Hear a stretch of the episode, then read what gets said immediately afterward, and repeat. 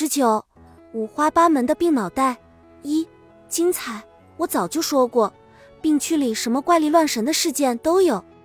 说的难听一点，真的是天天有戏看，每出戏各不相同，相同的是各有各的精彩纷呈。就这么个把月功夫，在一条一目了然的走廊里，我写了洋洋洒洒近七万字，就是证明这一点的铁证。五花八门的原因。塑造了五花八门的病脑袋，五花八门的病脑袋呈现了五花八门的病症病态，五花八门的病症病态造就了五花八门的跌宕起伏。二、恢复，我总结了抑郁症的两种恢复模式，一种是像我一样的，中间状况反反复复，但总体情况是向好发展的恢复模式；另一种就像我隔壁阿姨一样，今天要死要活。明天突然容光焕发，这种判若两人式的恢复模式，我和我爸都被他巨大的反差吓到了。前十二天，我们没有说过一句话。他永远病恹恹的躺在病床上，也不吃东西，永远都喊着吃不下。他也很少上厕所，常说着自己二十天没有大姐了，这让他的子女和丈夫又生气又无奈。我还见过他儿媳急得用枕头不停摔打他，他也无动于衷。突然，第十二天的晚上，这位阿姨大声的自言自语到凌晨三点，吵得我们同病房的人一夜无眠。五点，阿姨起床洗澡。洗完澡后，阿姨就恍若新生，重焕青春。三，敬畏，阿姨热情似火的拉着我聊天，嘴巴跟涂了蜜汁一样甜。夸我又漂亮又聪明，脸上开始挂上笑容，见谁都是笑嘻嘻的，嘴巴开始一刻不停，吃完饭吃瓜子，吃完瓜子吃橘子，重点是开始不停的打电话，他的两个手机轮番上阵，打完这个打那个，他还积极的起床参加活动，载歌载舞，我们被他惊得目瞪口呆，都在暗暗揣测，这位阿姨应该是抑郁转躁狂了，就这么一晚上功夫。一下子冲到了 M，我对大脑的神奇越发感慨，对大脑对人体机能的影响更加敬畏。听说抑郁非常容易转为双向，我开始更加小心翼翼地管理自己的情绪了。四身份，我在病区有八重身份：小花、王东、俱乐部部长，这些都是不同的精分患者给我的人设。起初，我还期盼能和他们热烈的交流。于是不停的解释说他们认错了，并不断强调自己的名字。后来我已经见怪不怪，也懒得解释。于是无论什么人设，我都淡然的接受了。往往他叫我一声小花，我就自然肯定地回：“哎，你好呀。”他问我健身俱乐部怎么样了，我就顺着他的意思说：“还行还行，承蒙关心。”就让大家都沉浸在自己编造的美梦与幻境中吧。人生已经如此艰难，有些事情就别拆穿了。五，笑病，精神类疾病往往五花八门、千奇百怪，很多都让我大开眼界。今天易迪和我说，他妈妈对面病房的女生狂笑不止，得的是笑病，竟然还有这种病。我好学弟去百度了一下。发现还真有这个病，来源和病症还都非常恐怖。不得不说，精神疾病的复杂程度真的是让人叹为观止啊。六，起落，你在外界的功名利禄，在这里是毫无意义的。这里的所有人，不管身份、阶层、地位，都是病人。病区不乏各种成功人士，因为曾经的无限风光，让他们在这里遇险落魄。其中有一位赌博输掉四千万的董事长，他曾向我爸吹嘘说：“我风光无限的时候，办公室比省长的都大，都好。”我和我爸都觉得不像是假话。而现在，他天天目光涣散，衣冠不整，魂不附体，像个孤魂野鬼一样在走廊上游荡。今早，他借用了隔壁的洗手间，结果把屎拉的整个洗手间到处都是。成为整个病区巨大的笑柄，清洁阿姨埋怨道：“还是小孩子吗？上厕所都不会。”这样一个在商界挥斥方遒，在公司发号施令的人，在这里被议论、被嘲笑、被训斥，还真有点虎落平阳被犬欺的味道。我唏嘘，人生的大起大落，不过如是。七杂学，我在病院的床头书是《傲慢与偏见》。我爸当时兴致勃勃地问我要带哪些书，我唯一钦点的就是这本我的最爱。我想，如果连这本最爱的书我都看不下去了，再带其他的也只是做无用功。所幸随着状态好转，我又在达西先生的美貌与气质中游走了一遍。弟弟的床头书戳中了我的笑点，他认认真真阅读的这本书叫《很杂很杂的杂学知识》，标榜着拿得起放不下的学问书。我想，能不能稍微花点心思取个题目啊？而且，真是什么杂七杂八的书都能出版啊！但是我随手翻了一两页，竟然还觉得兴趣浓厚。什么身份证号是怎么产生的？橙子、柚子、橘子是什么关系？可以通过憋气自杀吗？云云，突然，我又觉得这个题目取得再精准不过了，真的是很杂很杂的杂学知识。八。有趣，很杂很杂的杂学知识，不只是我们群嘲的对象，他在今天还扮演了一个重要的角色，因为他成了弟弟再一次发病的导火索。今天我和弟弟照常扯着皮，一迪兴冲冲地拿着这本书给我看，我笑着说：“很杂很杂的杂学知识，是吧？”他笑着说：“你怎么知道？”然后津津有味地看了起来。不久便沉浸其中不能自拔了。我吐槽说：“你那本二十五岁如何规划你的人生已经够拉低我的下限了，毕竟你多大年纪了，你自己心里得有个数。”结果弟弟这本很杂很杂的杂学知识，真是突破我三观的天际。一迪竟然被这本傻乎乎的书完全迷住了，对我的吐槽不予理睬，直到弟弟说六十七页特别有趣。他才回过神来，立马翻到了六十七页，想看看是什么让弟弟如此印象深刻。九发病，然后他突然停住，表情暧昧的读出：凶器为什么可以吸引男人？我马上接了茬，拍着弟弟的肩膀说：“哟，不错不错。”弟弟的脸瞬间涨红，说着：“不是这个，不是这个。”我调侃着。正常正常，男孩子嘛。弟弟依旧涨红着脸为自己辩白着，我好笑的回应着：“姐姐懂，姐姐懂。”突然，他高声吼叫着：“你想让我发作对不对？你想让我去重病区对不对？你想让我去重病区，我就发作给你看。”然后他一边踉跄着回房间。一边真的遵守着自己的诺言，开始发作了。我立马跑过去，把他的头护住。伊迪紧紧抱着他，安抚他说：“深呼吸，深呼吸。”我爸也闻讯赶来，我们三人在弟弟床边手忙脚乱地忙活着。十配角弟弟在床上抽搐着，先是狂笑不止，再来嚎啕大哭，双向情感障碍。让你一瞬间体会极度兴奋到极度抑郁的巨大落差。期间，他用残存的意识哆嗦着说：“绑，坏，绑，绑，我起来。”我于是高声大叫着。护士闻讯赶来，拿束缚带把他的手脚紧紧绑住。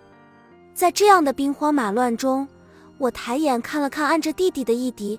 惊讶地看到他的长睫毛湿漉漉的，眼泪从他高挺的鼻梁滚落下来，我心口一沉，觉得我是这一切的始作俑者。我听着弟弟的哭号，中间夹杂着咬字不清的“为什么要这么折磨我？为什么我要得这种病？为什么要这样活着？”我想着，我为什么要给他带来这种痛苦？我为什么要这样刺激他？我为什么老是给别人造成伤害？于是我控制不住的抽泣起来，因为不想发出声音，所以把自己憋得瑟瑟发抖。我爸、病区的各位阿公阿婆、叔叔阿姨轮番来劝慰我，告诉我这件事真的与我无关。易迪贱兮兮的跟我讲：“别自作多情了，关你什么事？你主角光环也太重了，老老实实当配角吧。”我，什么？这算是哪门子安慰？你的意思是我这样内疚，是因为我太玛丽苏了？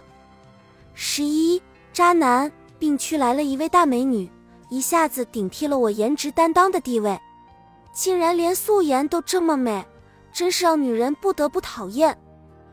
结果就在晚上，这位大美女就成了闹剧的主角。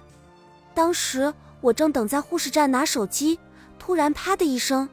这位大美女姐姐的男朋友毫不留情地甩了她一巴掌，我看到她低着头，只默默开着自己的嘴角。同病房的弟弟和妈妈立马叫来了护士，但是这个暴力男依旧不依不饶，叫吼着：“我打我女朋友怎么了？他就是欠揍！我的精神都是被他弄成这样的，要了命了！不管怎样，他竟然打女人！”还是打美成这样的大美人，啊，这难！睡在一旁的弟弟正义感飙升，完全顾不上刚刚发作完毕，一身正气的对暴力男怒吼：“你小子竟打女人！”暴力男舔着脸回：“我就打我女朋友，怎么了？”弟弟爆炸似的叫嚣着：“你就不能打女人？女朋友也不能打？我？” B B 帅，哎，啊，十二洁癖，我又迎来一个新室友，一个眉清目秀、眉眼间却略带尖酸的姐姐。她坚称自己没有病。你们知道的，在这里说自己没病，往往就是病得很严重的铁证，不然有事没事的，谁会把你往这送？我老觉得他浑身散发着一种很苛刻的氛围，而且他一直站着不肯坐下。后来谜底揭晓了，他有洁癖。一位阿姨来串门，自然的坐在了他床上。他反应激烈的立刻让他站起来。阿姨一头雾水的问：“怎么了？”他回答：“有细菌，有细菌。”我们一众人等一言未发。却全看在眼里。等他出门后，我们几个跟小市民一样围在一起窃窃私语说：“以后千万、千万、千万不要碰到他的床。”竟然要和一个洁癖患者一起生存，看来以后的更加小心翼翼了。十三，监视同病房阿姨的老公和我们八卦道：“他说有人一直在监视他，他进来看到房间里的监视器都浑身不舒服。”他还说他洗澡，他们老板也要用监控看着他，典型的被害妄想，可能是抑郁或精分，久病成良医，我大概都能从症状判断出具体病情了，也算是我在病院的一大收获吧。十四，剧情早上的闲谈中，旁边的姐姐透露出自己的诊断是 S，果不其然，精神分裂，然后。她惊恐地拉着我说：“你昨天晚上为什么知道我把钱放在哪儿？”我快速消化着这个剧情，敷衍地答道：“没错，是啊，我是怎么是的的呢？天哪，我。”这个啥也没说呀，他坚定的答道：“这说明有人在监控我。”随后，他一本正经的分析说：“电脑里有监控，摄像头里有监控，手机里有监控，甚至充电宝里也有监控，哪儿哪儿都有监控，都在监控他。”都在侵害他的权益。十五，证据还有一次，同病房的阿姨的老公手机解锁，咔嚓一声。这位姐姐无比警觉的询问：“你拍我照片了？”阿姨的老公委屈的不得了，连声说着：“没有啊，没有啊。”但姐姐依旧不依不饶，一定要求检查阿姨老公手机的相册。自此以后，病房里的安卓手机用户就提高了警惕，每一次手机解锁都偷摸的跟做贼一样。我爸尤为甚，人家像是偷便利店，他跟偷银行金库似的。后来姐姐变本加厉。甚至对我们说，其他人的手机里有着他洗澡的照片，这就是有人在监控他的证据。他说他需要更多证据，唯一的办法就是必须要找到这个监控。他会证明给我们看，他绝对被监控了。十六家暴在这里，想睡个好觉难如登天。每天晚上各种尖叫发作，矛盾循环播放。昨天晚上。暴力男又开始家暴那位大美女了，连扇三个耳刮，一点儿也不手软。睡在隔壁床的弟弟又开始伸张正义，跳起来指着暴力男鼻子破口大骂。最后两人大打出手，整个病区又被搅得鸡犬不宁。我爸和伊迪闻讯，立马跑去帮忙，但他们都不让我过去。我觉得我爸和伊迪已然成了病区的正副总管。所有大小事宜都需要他们统管处理。十七，焦虑，这次的冲突爆发，让我爸又失去了一夜的美梦，伊迪的胸口还因此挨了一锤，而我只能非常害怕的在被窝里缩成一团，听着不远处的吵闹声、碰撞声、敲击声，瑟瑟发抖。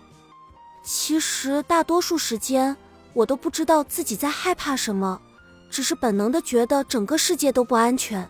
医生说这是焦虑的一种，我明显感到，如果不依靠药物，这种源自心底的恐惧会把我折磨的不得安宁。这个世界太可怕了。十八，危险，每天在病区，一迪都要为我接无数的盘，特别是当我被某些精神病患者纠缠时，我总是向他发出求救信号，他会大义凛然的立马出现来拯救我。今天我又被同病房的姐姐缠上了，她神秘兮兮的坐到我旁边，贼溜溜的和我说：“小妹，我和你讲，我们现在很危险，因为有人在监控我，所以连带你们也会受到监控。监控！我的天呐，又是监控！十九，伪造！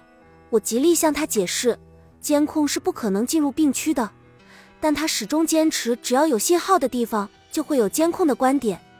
他出院心切，是因为他决心一出院就找一个没信号的地方隐居。他觉得这是摆脱监控的唯一方法。当然，他在病院里也没闲着，天天搜集资源以期帮他摆脱监控。他先找上我，希望我以记者身份帮他查明真相。听说隔壁的爷爷是退休老公安后，他又马不停蹄地找爷爷。想让他帮他找到监控，然后他知道病区有个律师，就不停的打听哪位是律师，以期让律师维护他的合法权益。易迪非常害怕暴露自己的律师身份，为自己伪造了一个苹果公司程序员的高大上的身份。我被姐姐的监控理论缠磨得不胜其烦，最后不得不发微信给易迪，叫他来替我接下这个巨坑。最后。伊迪以虚假的苹果公司程序员的身份和姐姐装模作样的探讨了大半天。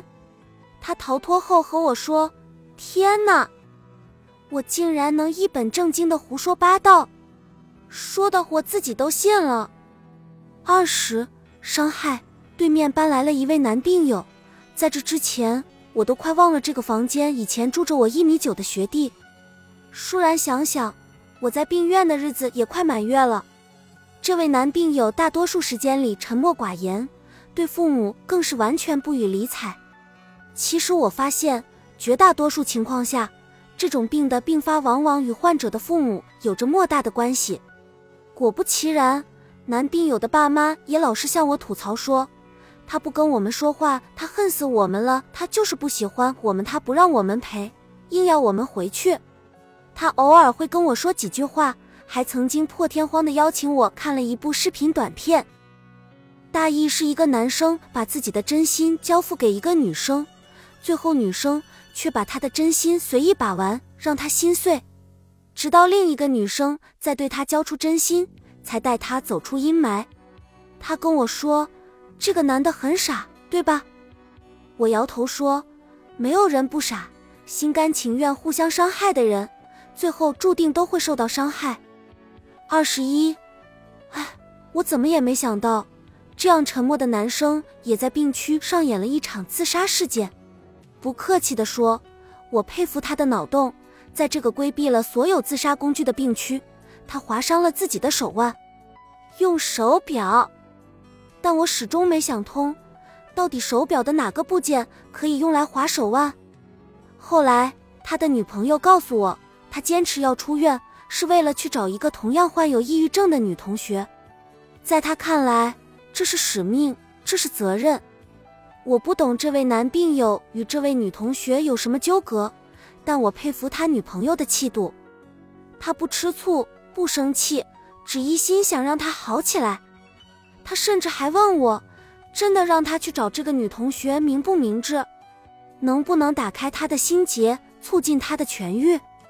我明白过来。我以前的那些根本不是爱，那是自私，那是不甘，那是偏执。真正的爱应该像男病友的女朋友一样，是理解，是陪伴，是包容，是放下自己的私欲，一心一意的希望对方获得美好和幸福。即便与他分享这份快乐的不是自己也好。二十二，盲目。最近的病院生活一直围绕着那个试图自杀的男病友。他的病情已经发展到一心求死的地步了，抗抑郁药的起效时间很长，像我住了一个多月院，之前也吃了近两个月的药，还是近几天才稍微能像个人的。按他女朋友的说法，他现在已经完全等不起了，等不起药效发挥的那天了。他连着好几天滴水未进，每天把自己蒙在被子里一动不动。医生建议家属实施电休克。但面临一个巨大的阻碍，他的爸爸坚决不同意。他爸爸认为抑郁症根本不是什么病，甚至连药都不用吃，而电休克会把他儿子做傻，这完全为难住了心情迫切的女朋友。他天天奔走呼告，天天打电话与他父母争论，只为了让她男朋友好起来。即便她男朋友现在一心扑在那个莫名其妙的女同学身上，爱情。永远都是盲目的。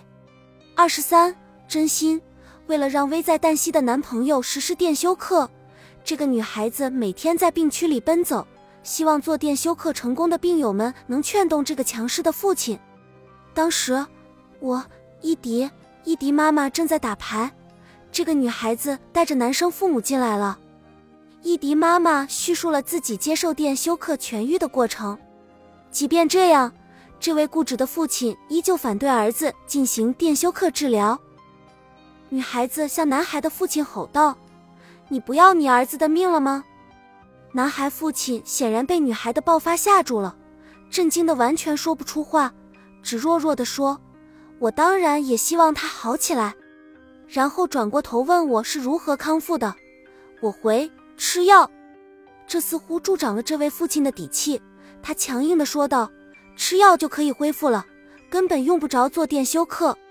对他的顽固不化，我非常恼火，也语气激烈的回他：“你儿子是重度，他现在只想着怎么去死。你能不能清醒一下，叔叔？这是种病，你必须明白。